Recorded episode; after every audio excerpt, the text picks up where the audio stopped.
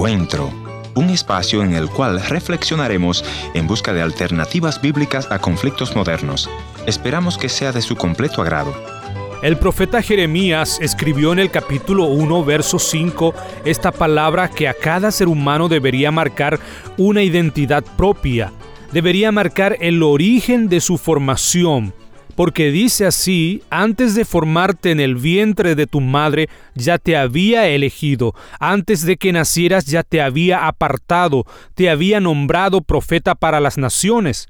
Por falta de reconocimiento de esta afirmación o por ignorarla muchas veces se llega a perder vidas de inocentes indefensos. Nuestro invitado de hoy nos contará que su propia madre quiso abortarlo y que además él nunca vio a su propio padre.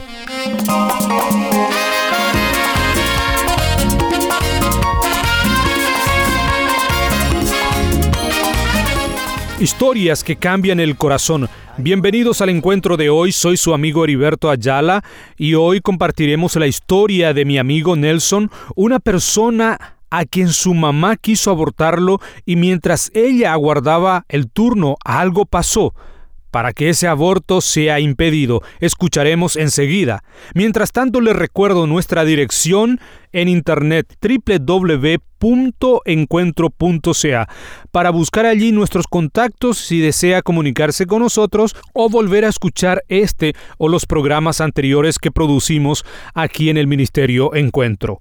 Ahora quiero presentar a nuestro invitado en este contacto telefónico desde Paraguay, Nelson Aguilera. Un saludo cordial para ti y bienvenido aquí al programa. Muchas gracias por la bienvenida y muchas gracias a ti por invitarme para poder estar en tu programa Encuentros. Y un gran saludo y un gran abrazo a toda tu audiencia. Muchas gracias Nelson por atendernos. Y me gustaría Nelson eh, darte este tiempo para que pueda presentarse y contar a los oyentes quién es Nelson Aguilera para que ellos eh, te puedan conocer más de cerca también. Bueno, Nelson Aguilera es un paraguayo que viene de los bajos fondos de Sajonia, un paraguayo que creció en un hogar bastante pobre y que mm, a los 14 años estaba desesperado, pero a los 15 años conoció a Jesucristo y a partir de allí empieza mi, triunfo.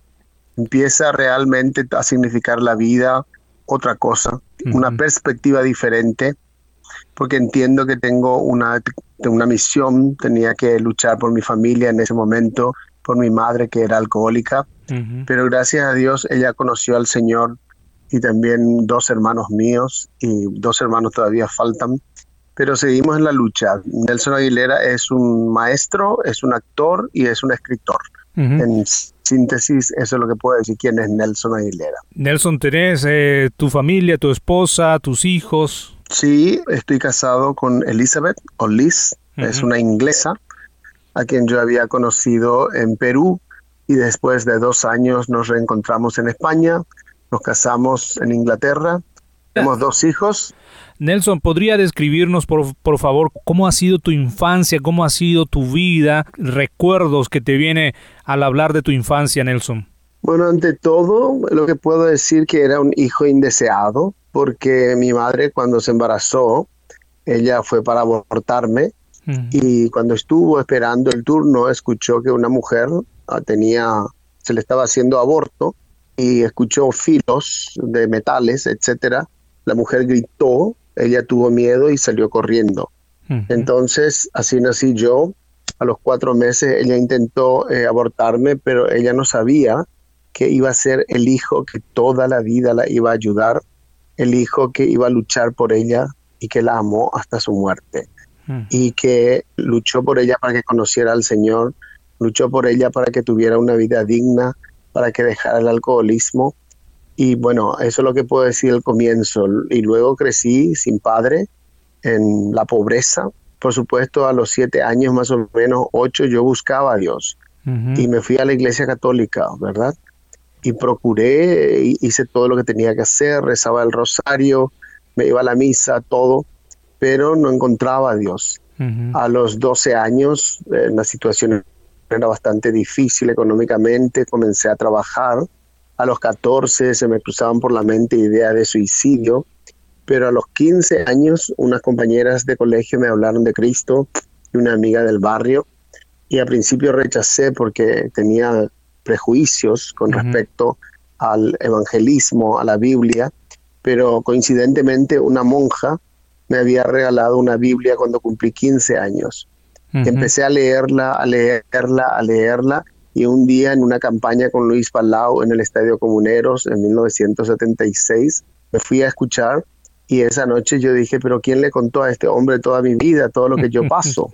y llegó en un momento en que él hizo la invitación y entré corriendo, recibí a Cristo y salí otra vez porque no quería que ni siquiera tomaran mi nombre. Pero a partir de allí mi vida cambió. Fue diferente, tuvo sentido, como digo, y empiezo a entender para qué estoy en esta tierra. Empiezo a entender la razón de mi existencia y mi misión.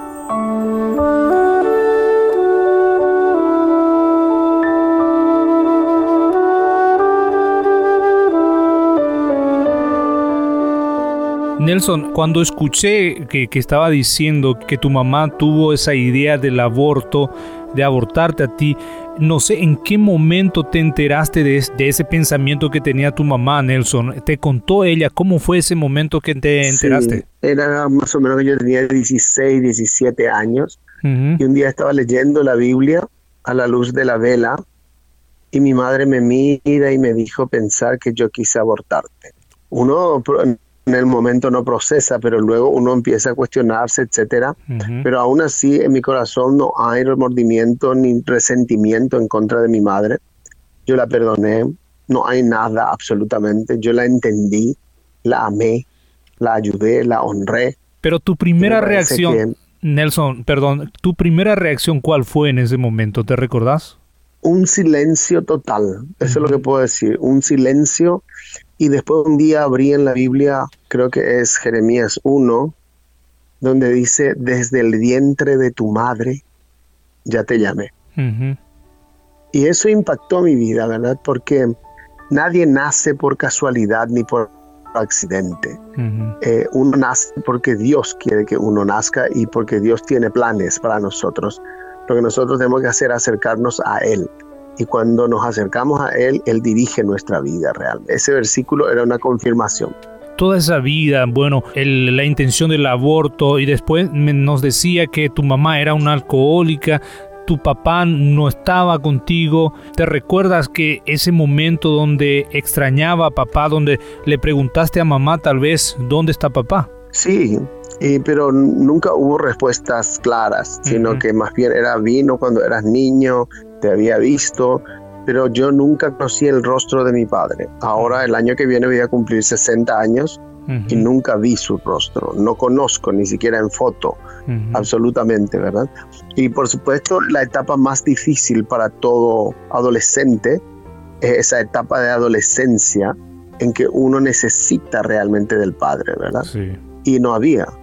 Y yo me encontraba muchas veces solo y gracias a Dios que cuando llegué a la iglesia, esa carencia de padre fue suplida por varios hermanos de la iglesia, porque en la iglesia los hombres tienen que ser padres para la gente como yo que necesitaba un padre y yo tuve. Me imagino ha sido un tiempo difícil eh, estando en la escuela, los compañeros preparaban, me imagino, algo para los padres, para el papá en sí y, y vos, ¿qué pensaba en ese momento, Nelson? Y era una negación, era una negación total, una ausencia total, un vacío. Eso es lo que te puedo decir que yo recuerde, porque no, no me decía nada, absolutamente. Para mí el día no era significativo. Sin embargo, el Día de la Madre sí era significativo, porque mi madre era mi padre y mi madre en ese momento, digamos, todo era mi madre. Pero un la figura de un papá no era nada relevante para mí. Quiero que sepan que tú eres mi Dios, quien rescató mi vida del fracaso y del dolor. Yo recuerdo que a los 12 años en el colegio nos pidieron una composición, escribir una composición. Y allí yo me acuerdo que escribí que un día yo sería un actor famoso y que mi padre iba a querer acercarse a mí y que ese iba a ser el momento de la venganza, en que yo no le reconocería como padre. Eso yo había escrito a los 12 años más o menos, ¿verdad? Cosa que cambió después porque al no tener la figura, yo también le perdoné a mi padre, le perdoné a mi madre, porque el perdón libera, el perdón desata. Cuando uno perdona, uno se libera, ¿verdad? Entonces para mí, en ese sentido, entendí que eran errores de jóvenes como eran ellos cuando me tuvieron, o, mejor dicho, digamos, falta de luz, falta de Dios, falta de inteligencia en muchas cosas. Entonces todo eso uno procesa cuando uno es mayor recién, pero en la adolescencia uno tiene resentimientos. Pero eso se supera con el perdón. Y por supuesto tendría que haber trabajado Nelson para perdonar y sanarse de eso. Totalmente. Y en ese sentido el pastor Silverio Verón me ayudó mucho porque él me decía, honra a tu padre y a tu madre, no solamente al buen padre o a la buena madre, ama a tu madre, ama a tu padre. Y la palabra es categórica en ese aspecto, porque muchas veces uno puede eh, apreciar mucho al padre o a la madre que dio mucho y desechar al padre o a la madre que no dio nada. Pero la Biblia dice honra, no dice a quién, ni cómo tiene que ser tu padre ni tu madre. Honra a tu padre y a tu madre. Terminó. Cuando yo entendí eso, entendí realmente que detrás de eso había una gran bendición, porque la palabra no miente, dice, y te irá bien sobre la tierra. Y honra a tu padre y a tu madre y tendrás larga vida sobre la tierra. Y yo creo eso, yo mm. creo firmemente que Dios no miente, lo que Dios dice en su palabra, lo cumple. Y eso lo vi en mi vida.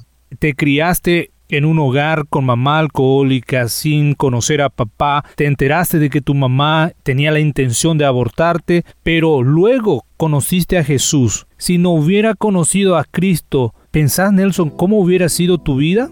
Bueno, en realidad no quisiera ni pensar, porque no sé qué hubiera sido, ¿verdad? Eh, realmente eh, mi vida no hubiera tenido sentido a esta altura de mi vida, no sé en qué estaría eh, yo también alcohólico, drogadicto o muerto, no sé, pero realmente me gusta más pensar en lo que Dios hizo que en lo que yo hubiera podido ser, porque la naturaleza humana es pecaminosa, terrible, y una naturaleza sin Cristo, por supuesto que puede hacer estragos, puede destruirse y destruir a los demás. Y yo lo que puedo decir, como dijiste, hay esperanza, hay esperanza en el Señor, no importa cuál sea tu trasfondo, tu origen, tu sufrimiento, tu vicio, lo que te ate, pero el Señor tiene la fuerza y el poder para perdonar, para levantar, para poder desatar y cambiar el rumbo de la vida de un ser humano. Eso fue lo que hizo conmigo y yo estoy eternamente agradecido porque gracias a Dios a los 15 años dije, no, yo le sigo a Cristo. Aquí no me importa lo que diga el mundo, no me importa lo que pase, porque cuando yo decidí a Cristo me echaron de mi casa, me pegaron, mis parientes no me hablaban más, mis amigos me dejaron, de todo un poco pasó, pero yo dije, no, yo no vuelvo atrás, no vuelvo atrás. Y no volví, gracias a Dios. Como cualquier cristiano tengo mis, mis luchas, mis dudas muchas veces, pero igual permanezco porque por encima de todo lo que uno pase, la fidelidad del Señor es eterna y el Señor es el que sostiene a sus hijos. Nelson Aguilera, muchas gracias por su tiempo. Muchas gracias a vos y a toda tu audiencia. Que Dios les bendiga y hasta una próxima vez.